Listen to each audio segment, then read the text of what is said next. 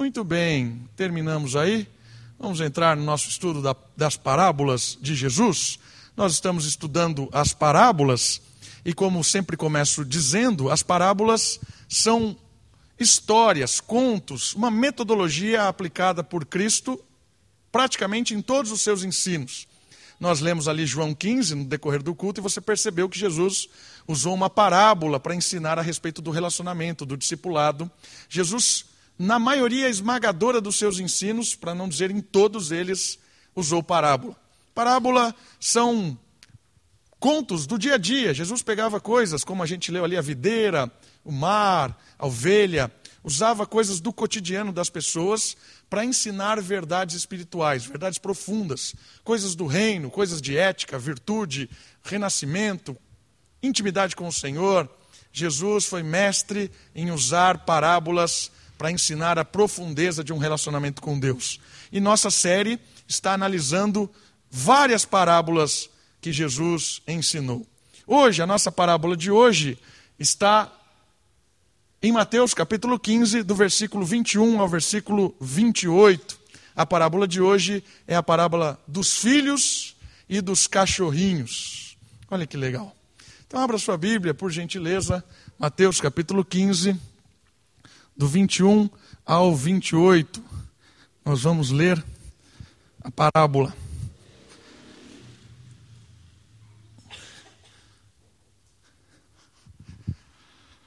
Evangelho de Mateus, capítulo 15, a partir do versículo 21.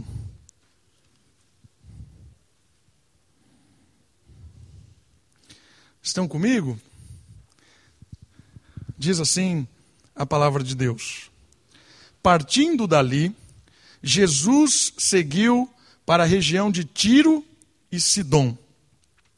Uma mulher cananeia, vindo daquelas redondezas, pôs-se a, pôs a gritar: Senhor, filho de Davi, tem compaixão de mim. Minha filha está horrivelmente endemoniada. Contudo, ele não lhe respondeu. Seus discípulos aproximaram-se dele e rogaram-lhe: Manda embora, porque vem gritando atrás de nós. Ele lhes respondeu: eu fui enviado somente às ovelhas perdidas da casa de Israel. Então ela veio e, prostrando-se diante dele, disse: Senhor, socorre-me. Ele, porém, respondeu: Não é justo tomar o pão dos filhos e jogá-lo para os cachorrinhos. Eis a parábola. Ao que ela disse: Sim, Senhor, mas até os cachorrinhos comem das migalhas que caem da mesa do dono. Então Jesus respondeu: Mulher, grande é a tua fé, seja feito a ti como queres. E desde aquela hora sua filha ficou boa, curada. Que história interessante e provocadora. Jesus aqui saiu daquela confusão que a gente tem acompanhado. Jesus estava em Jerusalém, subindo ali a região da Galileia. Jesus estava numa região judaica, vamos dizer assim. Jesus ainda não estava em Jerusalém, estava numa região judaica, trabalhando com o povo de Deus. E agora, não sei se você percebeu, os primeiros versículos dizem que ele partiu para a região de Tiro e Sidom. É o limite das, do território judeu, do território de Israel, já está na beira com os gentios. Jesus está fugindo de muita coisa ali.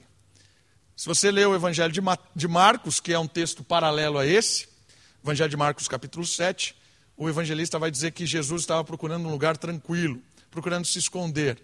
Nas últimas mensagens, a gente percebeu que o negócio estava ficando duro. Os fariseus, os líderes religiosos, estavam assim atacando Cristo, atacando ele, cercando, e Jesus meio que sai ali daquele, daquele embate e procura um lugar para descansar, uma casa mais lá na divisa com o território gentílico. Então, um contexto, o contexto dessa parábola. Jesus está procurando um lugar tranquilo. Diante de muita hostilidade, Jesus vai em direção à região gentílica para procurar um pouco de descanso. Marcos deixa isso claro, capítulo 7, se você quiser dar uma olhada lá depois. Aqueles que deveriam reconhecer o filho de Davi, seu povo, Israel, como nós lemos já hoje no culto, um texto lá de Miqueias, aqueles que estavam na expectativa do descendente de Davi, os seus súditos primários, Israel, estavam ridicularizando, atacando, ofendendo, estavam hostilizando Cristo. Estavam dispostos a matá-lo. Mas, eis a beleza dessa história e dessa parábola. Uma mulher o encontrou desesperada diante de um sofrimento familiar muito grande. Essa mulher, você viu no texto ali, ela é uma gentílica, ela é sírio-fenícia, ela é cananeia, ela é descendente do povo que é inimigo de Israel, ela é do ambiente fora de Israel. E ela vai ao encontro de Jesus. E muito interessante porque muitas vezes a nação inimiga de Israel percebe quem é Jesus e a própria nação de Israel não percebe. Olha a beleza dessa história. O povo de Deus, que estava na expectativa do Messias, renega o Messias. O povo gentil, o povo que seria abençoado por causa de Israel, começa a reconhecer quem é o Messias. Isso é fabuloso na história, porque essa mulher cananeia, sírio-fenícia, da região ali norte de Israel, ela vem até Jesus e ela usa as palavras filho de Davi. Isso é muito interessante. Ela conhece a história de quem é aquele homem. Então, quem deveria reconhecer não reconhece. Mas fora de Israel, o nome de Jesus começa a ser propagado. A parábola de hoje vai nos ensinar a respeito dessa conversa. Porque essa conversa é muito legal. É, a mulher pede, Jesus entra em diálogo com ela, você vai perceber. Vamos caminhar nessa conversa? Vamos caminhar nessa conversa. Que acontece em primeiro momento nessa conversa? Primeira coisa que acontece é o desespero da mulher. Como ela chega até Jesus. Vamos perceber isso no texto. A mulher, mesmo sendo gentílica, reconhece em Jesus o que os de Israel não reconheciam ela estava percebendo que ele era o enviado de Deus, ele era o ungido, o Messias, aquele que viria para resolver o problema moral, aquele que viria trazer paz, reconciliação com Deus. Sabe o que isso nos ensina? Que muitas vezes, lugares onde a gente nem espera, Deus trabalha. E às vezes lugares muito próximos dentro, nasceu ali casa de profeta, como era o servo de Eliseu o servo de Eliseu nasceu ali, conviveu ali, mas na hora do vamos ver, o seu, o seu coração muito próximo do, das coisas mundanas faz com que ele se afaste. Alguém que nasceu na casa do profeta, alguém que cresceu. E a história da serva de Manaim, por exemplo. Uma mulher, que a gente não sabe nem o nome, estava num ambiente hostil, era escrava, um ambiente sincrético, um ambiente completamente longe da casa de Deus, e ela testemunha de Deus. A primeira questão que é, essa história nos ensina é que Deus chega em lugares que a gente nem imagina. Quando a gente menos espera, Deus faz brotar pessoas despertas, pessoas que têm um encontro com Ele em ambientes que a gente nem imagina. E muita gente dentro da igreja, nasceu na igreja, está morto espiritualmente, não reconhece o Messias, não se encanta com a palavra de Deus, não vibra com a salvação. É isso que a história está nos dizendo. O povo a quem o Messias foi enviado o ridicularizava. E os gentios, até então desprezados por Israel, considerados como cães, forasteiros, não dignos da promessa, Deus levanta pessoas ali naquele meio que sabem quem é o Messias. A primeira coisa fabulosa, fabulosa dessa história é que Deus chega em lugares que a gente nem imagina. E não existe lugar em que Deus não chegue. Ah, ali Deus nunca vai estar. Não diga isso. Ah, jamais Deus vai entrar. Não diga isso. Deus se manifesta em lugares que a gente nem imagina. E aí vem a súplica. ela faz uma súplica para receber o que sempre o Messias atendia com misericórdia. Sempre. A gente olha as histórias, as pessoas que se aproximam de Cristo, elas recebem misericórdia, graça. Os arrogantes que se aproximavam de Jesus, esses eram rejeitados. Os soberbos eram rejeitados. Aqueles que procuravam hostilizar Cristo sempre recebiam uma resposta atravessada de Jesus. Mas os humildes, aqueles que estavam quebrantados, que vinham suplicando, esses encontravam descanso, refúgio em Cristo.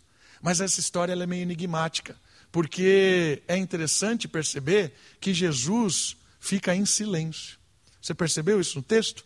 Ela vem, faz a súplica dela, chama Jesus de filho de Deus, fala do problema que ela está vivenciando. A minha filha está endemoniada, está possuída, tem algo atormentando ela. E versículo 23: Contudo, ele não lhe respondeu. Parece um paradoxo do Evangelho. O Cristo sempre respondia com misericórdia, mas agora ele fica quieto diante dessa angústia. Isso faz a gente pensar em uma outra lição dessa história que eu acho que é viva para cada um de nós. Olha essa frase. Ah, qualquer coisa é melhor que vivermos despreocupados e morrermos em pecado. O que é que Riley está falando com isso? Qualquer coisa é melhor que vivermos despreocupados e morramos em pecado. Por quê? Porque a aflição nos leva aos pés de Jesus. Você percebeu o que, que esse teólogo disse?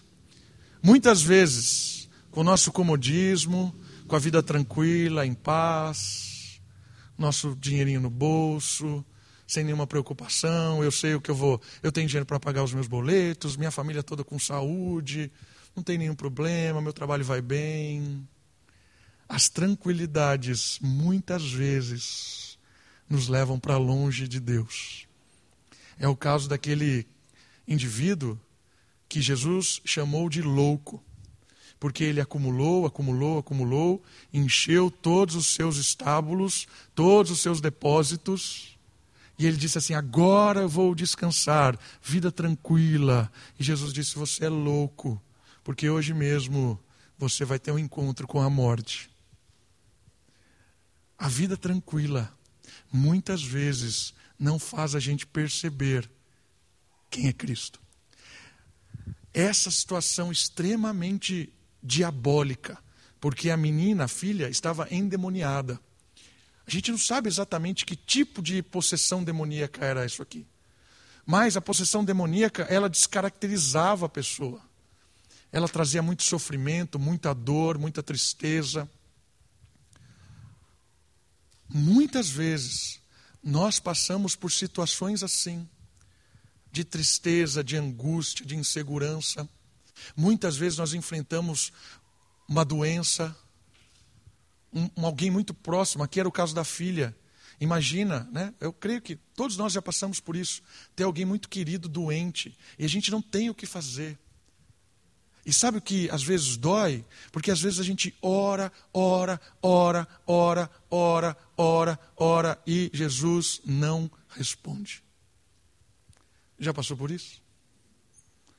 Ela passou isso aqui. E eu creio que muitos aqui já passaram.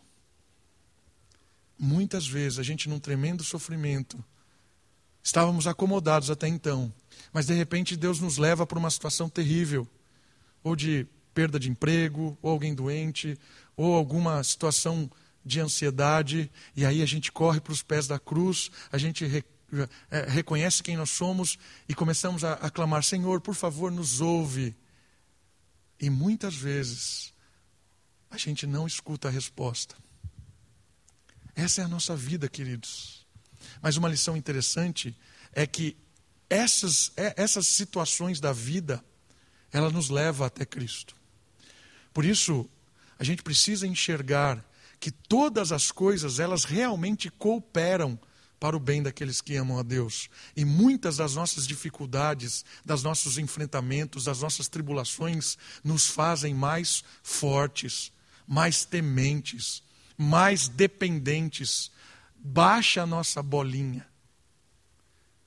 Porque às vezes nós nos encantamos com nós, com as nossas forças. Nos encantamos como nós somos bons em, em, crescer na nossa empresa, no nosso trabalho, como nós somos bons em educar os nossos filhos, como nós somos bons em, em não cair. E aí, de repente, vem algo, Deus tira o nosso chão e aí a gente cai de joelho e percebe quem nós somos e quem Deus é. Queridos, de um dia, de um dia por outro, de um dia para o outro, um império pode ruir. De um dia para o outro, uma vida inteira montando um castelo pode ruir. Por isso, a primeira lição que o texto nos dá sobre isso é que quando rui, quando nós passamos por adversidade, a gente pode clamar a Cristo, a gente pode entender quem nós somos e sair desses momentos fortificados, amadurecidos, perto de Deus. Ainda que nós não escutemos Jesus, porque quando Jesus se cala, tem um propósito. E você vai perceber qual é o propósito desse, desse silêncio inicial de Jesus diante dessa aflição dessa moça. Uma outra questão interessante dessa primeira parte é que a mulher não tem nada para dizer. Não tem. Ela não conta a história da moça, ela não vem fazer nenhum tipo de, de enredo. Ela vem, ela diz quem é Jesus, porque ela entende, e ela já apresenta o problema: Senhor, é isso. Eu não tenho mais nada para dizer. Eu apenas estou aqui derramando a minha dor. E o silêncio de Jesus incomoda todo mundo que está ali. Incomoda até mesmo os discípulos. A fonte parece ter secado. Será que a misericórdia de Deus se calou? Essa é a pergunta que a gente faz quando a gente está orando há anos por uma coisa e Deus não responde. Será que a misericórdia de Deus se calou? Será que Deus não está me ouvindo? O silêncio de Deus. O que muitas vezes causa o silêncio de Deus? Causa a resposta dos discípulos. Isso é legal. Porque a resposta dos discípulos é meio esquisita. Os seguidores de Jesus muitas vezes não se parecem com o Mestre. Muitas vezes. Porque muitas vezes, diante dessas situações, a gente quer falar demais. A gente quer trazer uma solução. Eu estou num grupo de WhatsApp que está orando por uma pessoa que está bem doente. Faz tempo já. E ali está cheio de pessoas com uma teologia meio esquisita. Todo dia tem um declarar de vitória. Eu sonhei que Deus vai curar. Eu sonhei que agora essa pessoa vai levantar da cama. Decretado em nome de Jesus. E eu fico com medo. Porque eu estou naquele grupo e eu estou vendo todas as pessoas ali. Os discípulos de Jesus começam a falar coisas que não têm sentido quando Deus se cala. E quando Deus se cala, a gente tem que ficar quieto. Quando alguém procura a gente para contar um grande sofrimento, uma grande tristeza, e você não sabe o que dizer, fica quieto, chora, abraça, sinta a dor da pessoa. Mas se Jesus não está respondendo, se Deus não está falando, quem somos nós para falar? Muitas vezes os discípulos falam coisas que não deveriam falar. E essa história vai nos ensinar isso. Porque o barulho dessa mulher, a oração dela, a situação dela, começou a incomodar os discípulos, ao ponto deles quererem dispensá-la. Olha só o que eles respondem na segunda metade do versículo 23. Manda-a embora, porque ela vem gritando atrás de nós. Olha o que eles responderam. A ideia do texto é assim: o Senhor, atende essa mulher logo. Faz o que ela quer aí, manda ela embora, porque ela está enchendo a paciência. Dá um jeito nisso aí. Muitas vezes, nós agimos assim. Com as pessoas. Né? A gente não tem o que falar, a gente cria uma teologia falsa. Deus vai curar, Deus vai libertar. Eu não sei como é que eu estou falando isso. Deus está quieto, mas eu quero falar por Ele. A melhor coisa que nós, discípulos, temos que fazer diante de situações dessa é se compadecer com quem sofre. Se Deus está calado, nós também calamos. e ajudamos na oração. Oramos junto. Vamos orar. Eu não sei o que Deus tem para você, eu não sei qual é a situação, mas eu vou orar com você. Vamos clamar ao Senhor juntos. Essa história é muito legal. Os discípulos propõem uma ajuda sem o toque de compaixão. Cura ela logo. Parece que eles estão intercedendo por ela. Mas você sabe aquele tipo de ajuda que a gente, a gente faz só para mandar a pessoa embora? Sabe quando vem alguém, toca a campainha da sua casa, você não está muito afim de conversar, você fala o que você quer. Ah, eu tô... O cara conta uma história mirabolante, e aí, ah, me dá dois reais. E você, tá, dó, dó, dois reais, vai embora. A gente faz isso. Estou falando que eu faço isso. Não estou afim de ouvir, está me incomodando, está enchendo a paciência. Atende logo e vai embora. É exatamente isso que os discípulos fizeram. Parece que eles estão servindo, mas sem nenhum tipo de compaixão, sem nenhum tipo de interesse, sem nenhum tipo de respeitar a dignidade daquela mulher que sofria. A igreja, os discípulos, nós precisamos aprender com o Mestre a agir diante de questões que a gente não sabe o que fazer. Se compadecer com as pessoas de verdade, chorar com quem chora, se alegrar com quem se alegra, estar realmente interessado no outro, não só em nós mesmos. Essa é uma lição muito legal desse texto. E Saulo, ou Paulo, como queira, lidou com essa situação dos discípulos. Quer ver? Deixe seu dedinho aí em Mateus e vai comigo em Atos capítulo 9, versículo 29. Atos capítulo 9, versículo 29. Olha só que situação interessante. Atos capítulo 9, versículo 29.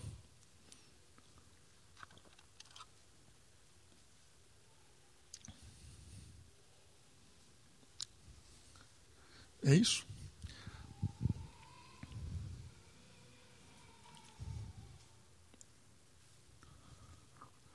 Eu estou em João, por isso que não está não tá certo.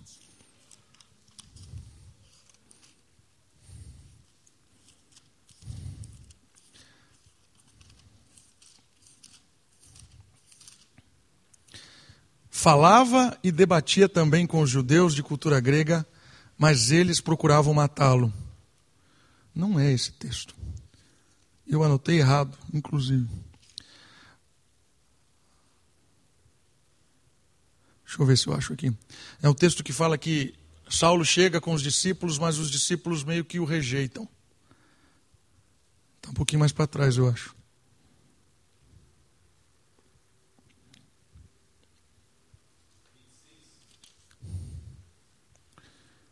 26. É isso mesmo. Obrigado, Mateus. Ao chegar em Jerusalém, Saulo procurou juntar seus discípulos, mas todos tinham medo dele e não acreditavam que ele fosse um discípulo. Olha que interessante. É? Você pode olhar e falar assim: nossa, é, talvez eles estejam aqui meio que cautelosos, porque Saulo realmente era um, era um assassino e tal. Mas aqueles a quem deveriam acolher, deveriam orientar, receber de braços abertos, foram aqueles que meio que deram uma rejeitada por causa do medo, da incredulidade, duvidaram que ele fosse um discípulo. E essa é uma situação muito cotidiana nossa, porque nós vivemos num mundo em que as pessoas estão contando muitas histórias de sofrimento, de dor, e quantas dessas histórias são mentiras?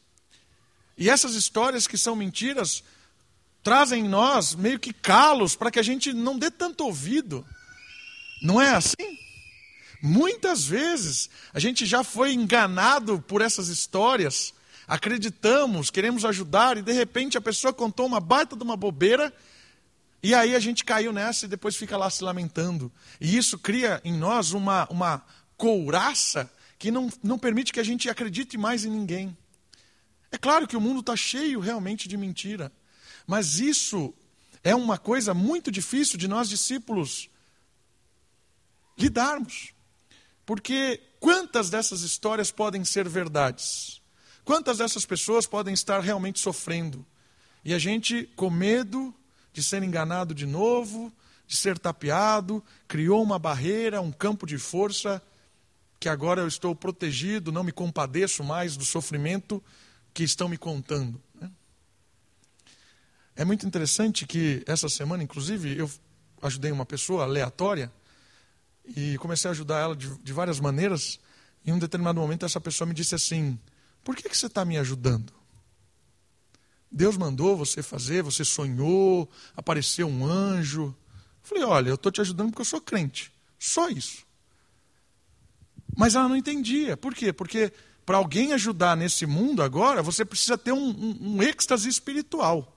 Porque senão, né, se Deus não sonhar, não trazer uma revelação especial, jamais as pessoas vão acreditar no que estão dizendo. Né? Então isso é interessante, porque aquilo me incomodou.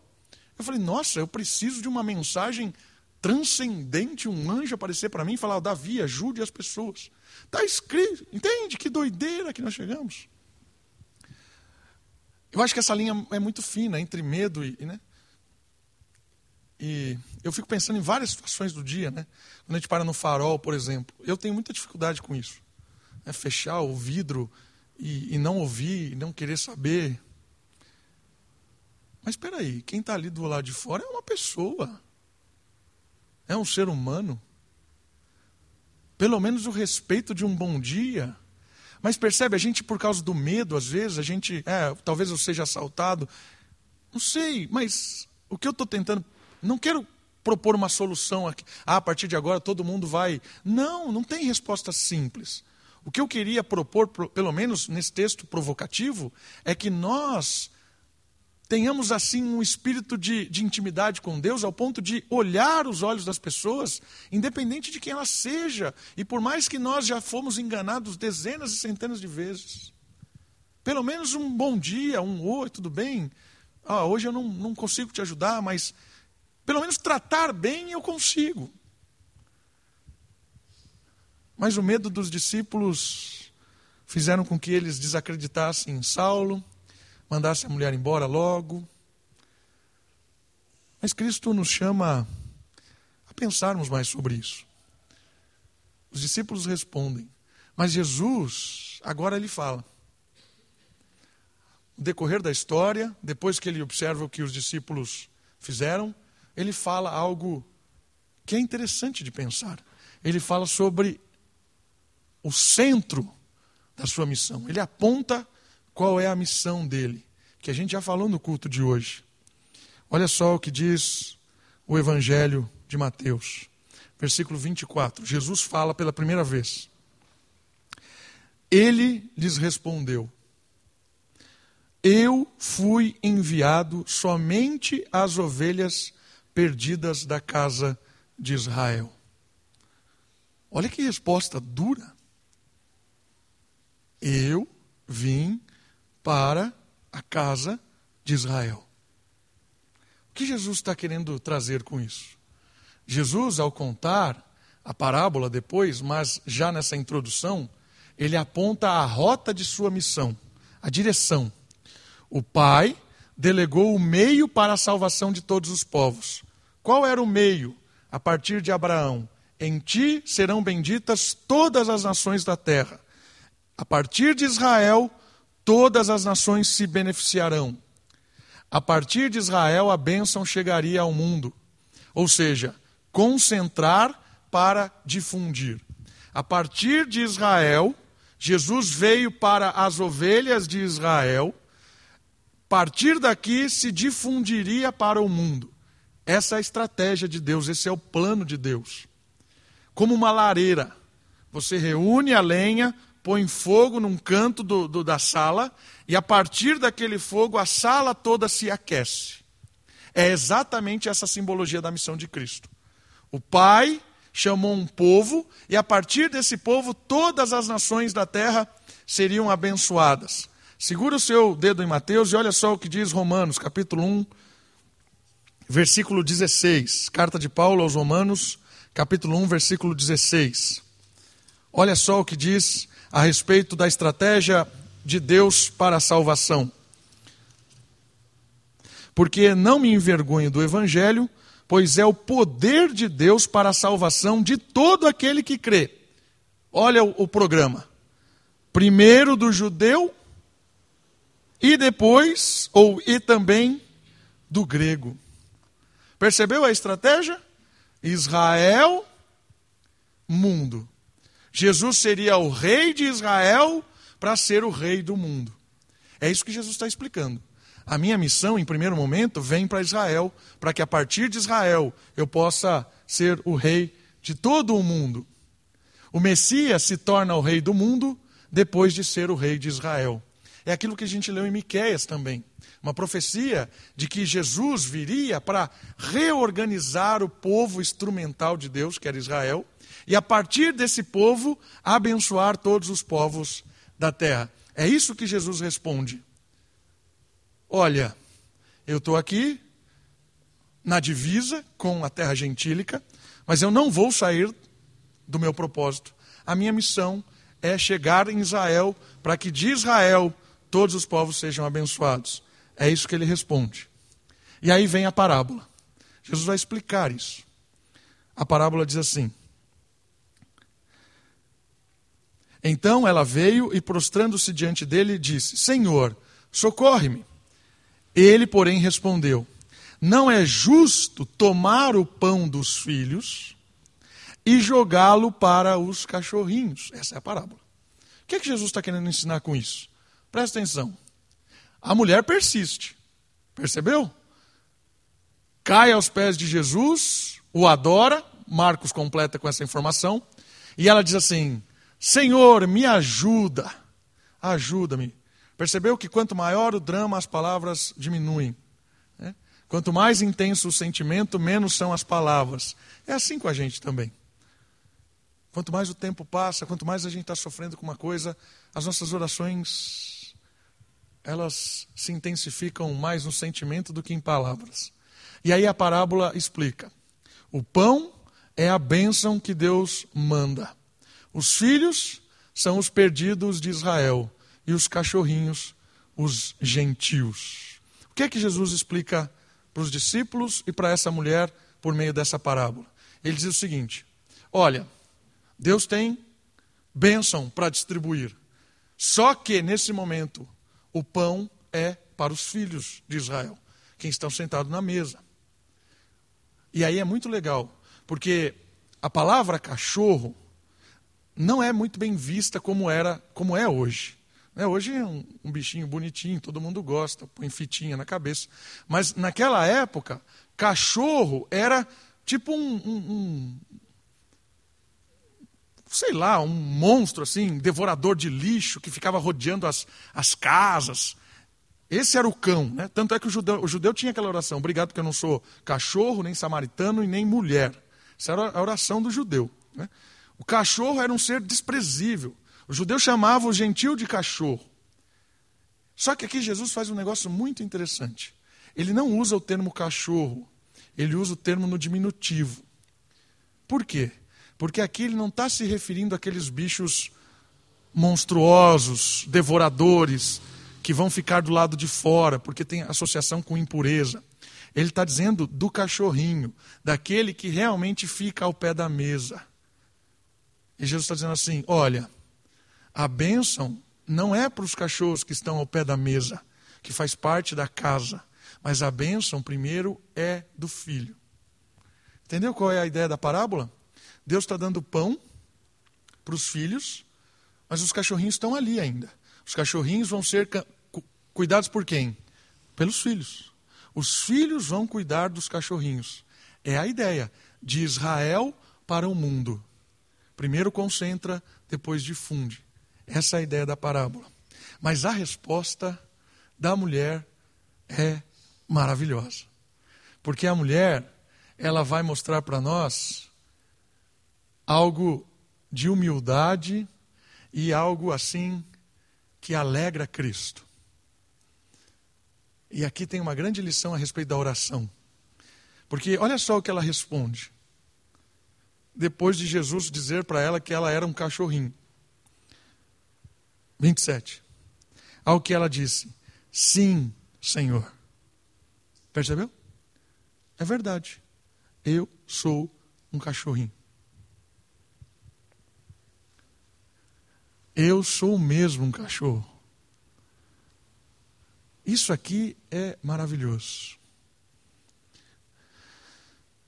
Quando Deus diz algo que a gente não gosta, ou quando Deus faz algo que a gente não gosta, como é que nós agimos com Deus e com a palavra de Deus? Pare e pense na sua história. Quando Deus diz para você: Eu não vou te dar isso, eu não vou fazer isso, eu não vou curar essa pessoa. Ou quando Deus por anos fica em silêncio, o que é que você responde? Isso revela muito do nosso coração de discípulo ou de querer ser senhor de Deus. Muitas vezes nós olhamos para essas situações e a gente realmente acredita que Deus deve algum tipo de favor para a gente. A gente acredita que a gente tem poder de colocar Deus na parede e dizer assim: ó, se o Senhor não responder a minha oração, eu não vou mais na igreja. Se o Senhor não responder a minha oração ou não atender o que eu estou pedindo, eu não vou mais contribuir, não vou dar oferta, não vou dar dízimo, não vou ajudar ninguém, eu não estou nem aí. O Senhor tem que fazer isso. Deus resiste ao soberbo, mas dá graça ao humilde. Percebeu? Que história maravilhosa? Porque ela disse assim: o senhor está certo. Eu sou um cachorro. E aqui, Lutero, interpretando esse texto, diz assim: a mulher pega Jesus pelas suas próprias palavras. Olha que interessante isso. E aí, Lutero associa com Jacó que brigou com o anjo, que era o anjo de Deus. Jacó, que segurou o anjo, teve aquela luta com o anjo. lembra desse texto muito louco? Jacó não deixou o anjo embora antes da bênção. Fica aqui. Lutero associa essa ideia com esse texto. A mulher responde algo muito bom. Por quê? Porque a mulher prestou atenção na parábola. A mulher entendeu quem é Jesus, a mulher entendeu a mensagem, a mulher estava ouvindo Jesus. E quando ela ouve Jesus, ela responde: Eu sou um cachorro. E ela diz assim: Mas até os cachorrinhos comem das migalhas que caem da mesa do dono. O que ela está respondendo para Jesus? Eu não quero tirar o pão da mesa. Eu não quero pão. Eu sei que o pão é deles. Eu sei que o pão é de Israel. Eu não quero pão. Não tire deles, eles não vão passar fome. Eu quero o resto, as migalhas, o que cai da mesa. Porque as migalhas que vêm de Deus são bênção. Essa é a ideia do texto. Eu não quero isso. Eu quero apenas que o Senhor me deixe comer as migalhas. Parece que ela não ia ganhar nada. Mas ela compreendeu, ela entendeu a mensagem e ela disse: Senhor, me deixa comer das migalhas que caem da mesa. E é muito legal onde esse texto está. Esse, esse texto está entre duas maravilhosas multiplicações de comida de Cristo multiplicação dos pães, duas grandes multiplicações, fartura. Deus alimentou, Deus, Deus homem alimentou uma multidão com um milagre. E aqui a mulher, na sua simplicidade, na sua humildade, ela diz assim: Eu não quero pão, eu quero migalha. E sabe o que é o extraordinário? Porque ela volta para casa mais do que com a migalha. Olha o que Jesus responde para ela, olha o versículo 28. Então Jesus respondeu: Mulher, grande é a sua fé, seja feito a ti como queres. E desde aquela hora a sua filha ficou boa. Sabe o que Jesus fez? Jesus pegou a chave da dispensa da casa e disse para ela: Tó, vai lá e faz o que você quer. Por quê? Porque a sua humildade, o seu temor, a sua reverência, o seu entendimento espiritual, a sua fé é algo que alegra. Então, seja feita. Está aqui, ó, a chave da dispensa. Você não vai comer migalha, você vai comer pão da casa. Percebeu que extraordinário isso aqui? Essa lição da parábola é a ideia de que Deus resiste ao soberbo, mas dá graça ao humilde. Várias vezes na história de Israel acontece isso.